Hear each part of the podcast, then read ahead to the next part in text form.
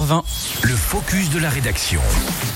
Matin, dans le focus de la rédaction, Domitil, tu vas nous parler d'une communauté de communes de Savoie autour du lac du Bourget qui a choisi de rejoindre un programme de l'UNESCO. Et c'est celle de Grand Lac dont il s'agit. hein. Son but, c'est de pouvoir devenir la première réserve biosphère lacustre française d'un programme donc de l'UNESCO, le programme Hommes et Biosphère, un programme donc scientifique inter- intergouvernemental dont l'objectif c'est d'améliorer les moyens de subsistance des populations et de sauvegarder des écosystèmes naturels ou gérés. Alors si la candidature de Grand Lac est retenue, elle va conserver sa nomination pour les dix prochaines années.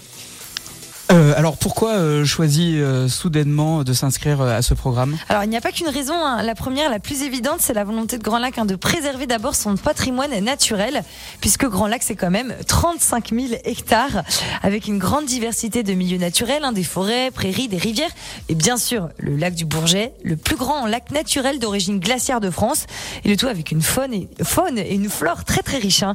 L'idée pour Grand Lac aussi, en s'inscrivant dans ce programme de l'UNESCO, eh bien c'est de devenir un peu plus résilient face au changement climatique, d'agir aussi pour une agriculture qui est respectueuse de son environnement, avec un développement économique maîtrisé, un tourisme raisonné dans l'un des coins les plus dynamiques hein, de Savoie.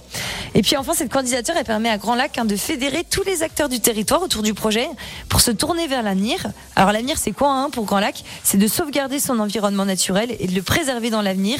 Un projet donc qui va rassembler à la fois les habitants, les élus et les acteurs socio-économiques. Et le président de la communauté de communes l'a bien résumé. Hein, cette candidature, c'est d'abord de travailler ensemble pour construire un environnement apaisé, préservé et dynamique pour tous.